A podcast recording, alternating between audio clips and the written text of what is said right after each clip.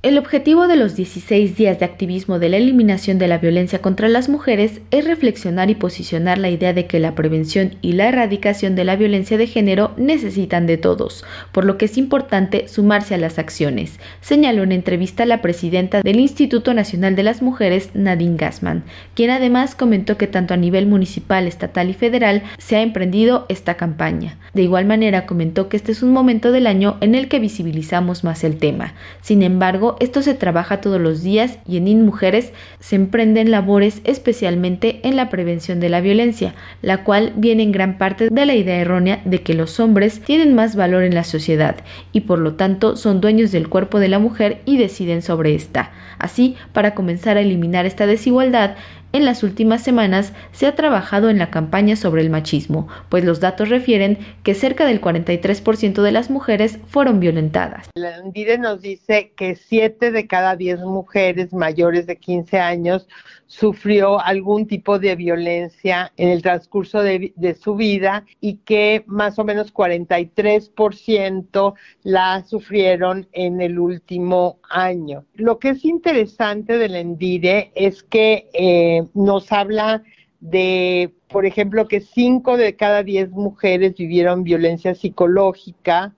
tres de diez física, dos de cada diez reportaron violencia económica, patrimonial y cinco de cada diez mujeres han vivido violencia en el transcurso de su vida. Y sí se vio una disminución de la violencia de pareja. Desde dos ámbitos de trabajo, el instituto promueve como primer punto el derecho de las mujeres a una vida libre de violencia y acceso a la justicia, y el segundo es una activación para la promoción de la participación de niños y jóvenes en la prevención de la violencia, lo cual se da desde el nivel comunitario con diversas acciones formativas y culturales que van desde las rodadas, ferias, kermeses y una invitación para iluminar de naranja todo el país, así como una muestra de cine. Además de ello, se trabaja en conjunto con otras instancias. Un ejemplo es la Secretaría de Movilidad de la Ciudad de México, pues 9 de cada 10 mujeres han sufrido acoso y hostigamiento en el transporte público. 9 de cada 10 mujeres que usan el transporte público han sufrido algún tipo de acoso o de hostigamiento. Estos lineamientos hacen una propuesta de cómo